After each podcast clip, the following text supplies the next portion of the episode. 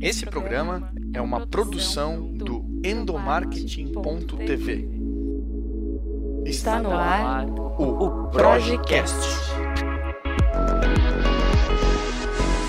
Todos os dias são registrados mais de 600 denúncias que se enquadram na Lei Maria da Penha. Mas qual o impacto dessa proporção no mercado de trabalho? Hoje no Projecast eu tenho o prazer de trazer para conversar aqui conosco Renata Riz. Renata, que prazer ter você aqui no nosso Projecast. Muito obrigado, viu? Obrigada a você, Igor. Estou muito feliz de estar aqui com você. Que bom, Renata. O tema violência doméstica, aparentemente, ela não está relacionada com o ambiente de trabalho, mas não é bem assim, né? É, a violência doméstica ela tem um impacto muito grande no mercado de trabalho e a falta de trabalho também impacta na violência doméstica. Então, alguns estudos indicam que uma mulher que está passando por esse tipo de situação chega a faltar até 18 dias no trabalho em um ano.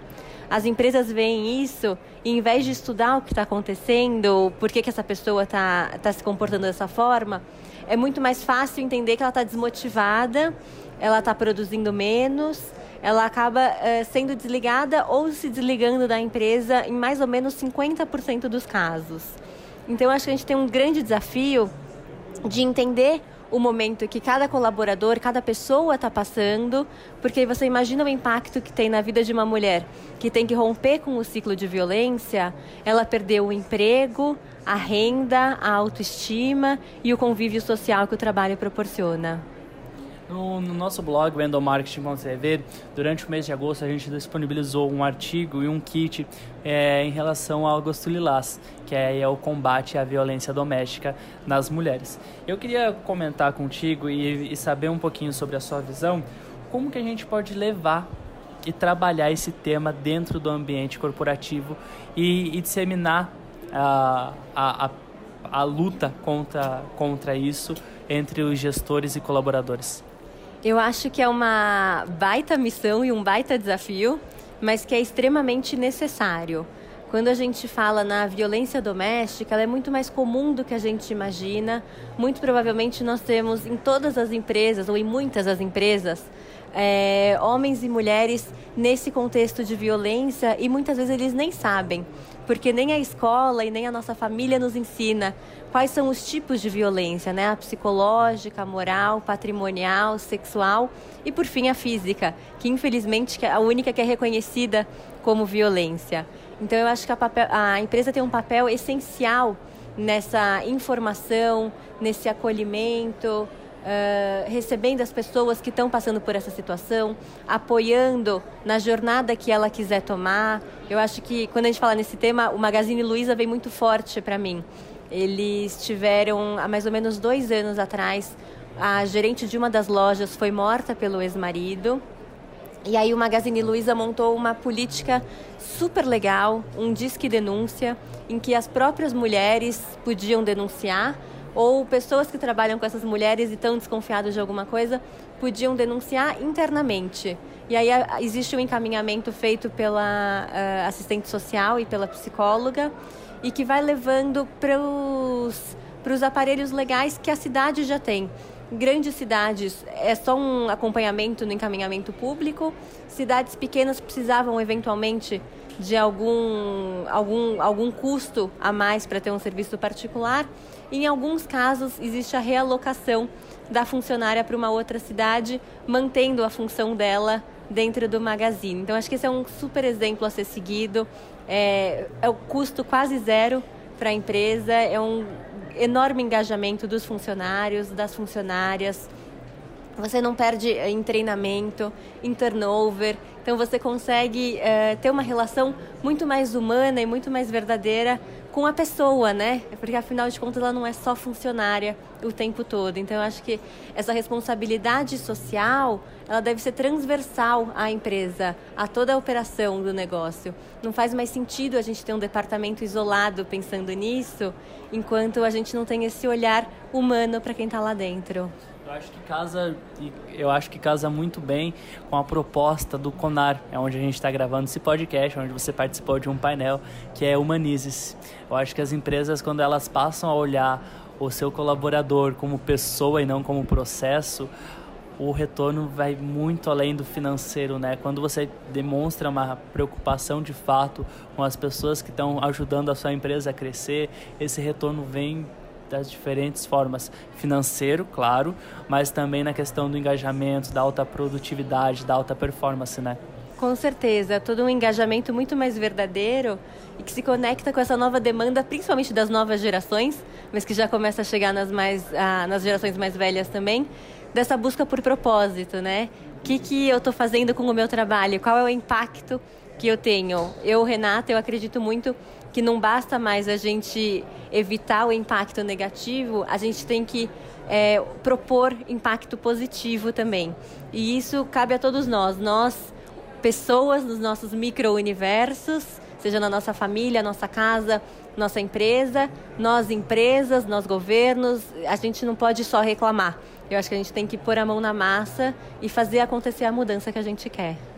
Que legal. E uh, um ponto acho que é bacana a gente tratar aqui é a questão da violência. A violência, como você comentou anteriormente, ela possui vários, vários pontos, digamos assim.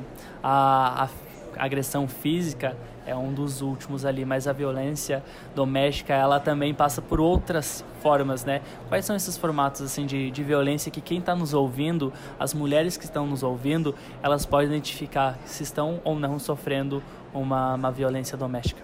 Claro, a primeira delas é a violência psicológica e essa é a mais poderosa, que ela te prepara para receber todas as outras formas de violência. Então, a mulher ela começa a duvidar dela mesma, da capacidade dela, a autoestima vai caindo, ela começa muitas vezes a achar que ela está enlouquecendo e, e vai criando um todo um clima que permite que, que as outras formas de violência aconteçam. Depois a gente tem a violência moral, então a difamação da pessoa, muitas vezes através da violência moral, o agressor consegue afastar a vítima da própria família, dos próprios amigos, e aí vai criando essa sensação de solidão em que a vítima se sente agradecida por ter uma pessoa tão incrível quanto esse agressor que não se mostra tão agressor na visão dela. Depois a gente tem a violência patrimonial, quando se quebram objetos que gostam ou prende documentos, uh, controla o dinheiro, uh, instrumento de trabalho, enfim, quando são coisas, objetos que a mulher não pode ter acesso por uma, um controle desse agressor. Depois a gente tem também a violência sexual. Então, ainda que seja marido e mulher, casado no papel, na igreja, toda relação tem que ser um consenso. Seja você assistir uma relação, praticar uma relação a dois, a três, eh, posições, questões ligadas a aborto, a gravidez, tudo isso tem que sempre que ser um consenso. E por fim vem a, a violência física, que aí ela pode ser em diversos graus, um simples empurrão até uh, agressões muito mais pesadas, usando armas, instrumentos de corte, enfim. E infelizmente as pessoas não reconhecem essas primeiras etapas, né? Então a gente diz que a violência ela acontece num ciclo. Primeiro vem a fase da tensão, que são essas outras formas disfarçadas. Daí ela explode na forma de violência física, e aí as duas partes reconhecem que tem um problema. Então elas vão para a etapa da lua de mel, em que muitas vezes a mulher ela se culpabiliza, ela se responsabiliza pela violência sofrida, porque ela falou algo que não devia, ela provocou. O homem diz que estava bêbado, que ama demais, que tem ciúmes, que nunca mais vai acontecer. E da lua de mel, eles normalmente voltam para a fase da tensão, para a violência, para a lua de mel. A tendência é esse ciclo ficar cada vez mais intenso e as etapas mais curtas. Por isso que é muito comum, em casos de feminicídio, a gente saber que já houveram denúncias contra o agressor ou que os vizinhos sabiam, porque é muito raro, de repente, um único ato isolado ser tão, tão extremo e infelizmente levar à morte. Normalmente já vem com todo um histórico que não foi devidamente endereçado. Que loucura, né, Renata? E nesse aí na, no seu conhecimento sobre a causa, você fundou a Utopiar, correto? E com o objetivo aí de resgatar a autoestima das mulheres que estão superando essa situação de violência doméstica. Eu queria que você compartilhasse com a gente e contasse sobre como que funciona esse trabalho da Utopiar. A gente trabalha em parceria com a Associação Fala Mulher, que mantém um abrigo sigiloso. Então é uma casa secreta em que mulheres que correm risco de morte vão com seus filhos para lá e elas têm que sumir do mapa. Então tira os filhos da escola, não se despede de nenhum amigo, nenhum familiar. É de fato começar uma nova vida. E também com as mulheres do centro de defesa que moram em suas casas e vão para lá para ter apoio psicológico, assistência jurídica, enfim. E a gente trabalha com essas mulheres no sentido de gerar renda e resgatar a autoestima para que tenham uma nova perspectiva de vida e então possam seguir em frente. Então, como que isso funciona na prática, né? Toda quinta-feira de manhã eu vou lá, a gente ensina eh, uma nova técnica de shibori, que é um tipo um tie-dye, então são uh, peças de roupa que elas fazem e, e com isso a gente faz na oficina, juntas, num momento muito gostoso, todas juntas, num espaço seguro em que a gente troca experiência, a gente ri, chora. É, é um lugar em que pode falar tudo que aqui do lado de fora é um tabu. Então, coisas que elas tiveram que segurar por muito tempo porque tinham medo ou tinham vergonha de contar. Lá, elas ficam à vontade para contar e vão construindo vínculos super poderosos uh, dentro desse grupo.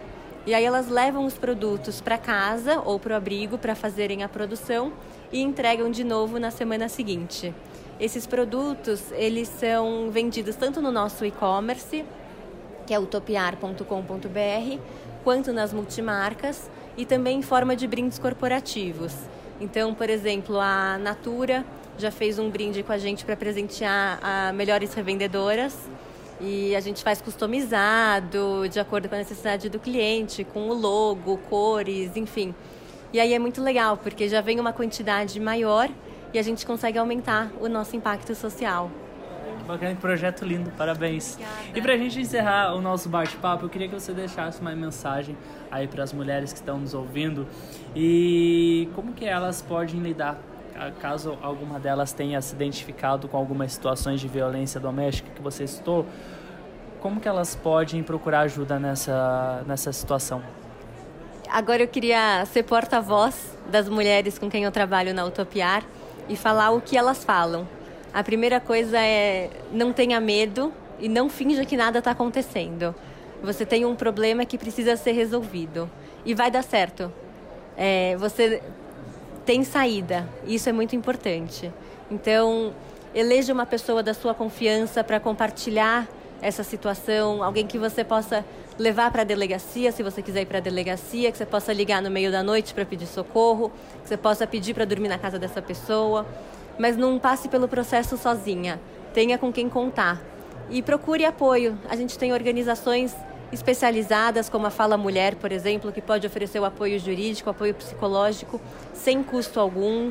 E procure se informar. No nosso site, a gente tem uma cartilha com todos os detalhes da Lei Maria da Penha. É muito importante lembrar que quando a gente parte para a Lei Maria da Penha, a gente está pedindo para que nossos direitos sejam respeitados, apenas isso. E todo mundo merece ter os direitos respeitados. Então, é, siga em frente. Isso, infelizmente, é mais comum do que a gente imagina. Mas a notícia boa é que é que tem saída, então não desista. Você, ninguém é, ninguém merece passar por isso. E, e acredito que ninguém está sozinho, né? Você pode imaginar que essa situação só acontece com você, mas infelizmente não. Outras pessoas passam ou já passaram por isso e podem te ajudar, né? Basta você tomar a iniciativa e, e deixar o medo de lado e, e ter uma voz, né? E buscar ajuda. Exatamente. Às vezes parece mais difícil para uns do que para outros, ou mais fácil para uns do que para outros, mas todas nós podemos. Então, busque essa rede de apoio. Existem aplicativos incríveis como o Mete a Colher, que também tem apoio uh, pelo próprio celular. Você pode conversar com advogadas, psicólogas, vá na defensoria, no fórum, procure se informar. E, e ainda mais se, se, você tem filho, que eu acho que muitas vezes é uma grande questão, saiba que para o seu filho vai ser muito mais seguro sair de casa, viver numa casa mais feliz, livre de violência.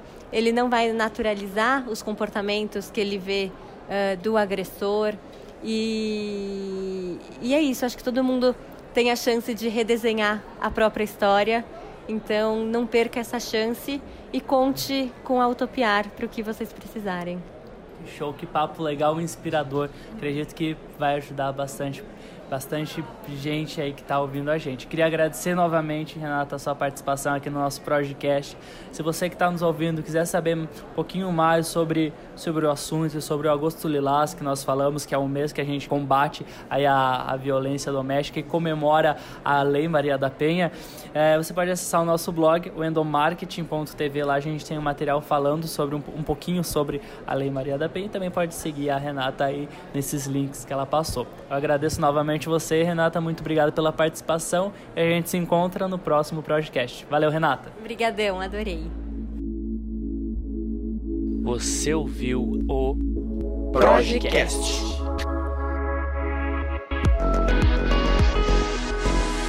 Produção e edição Igor Lima.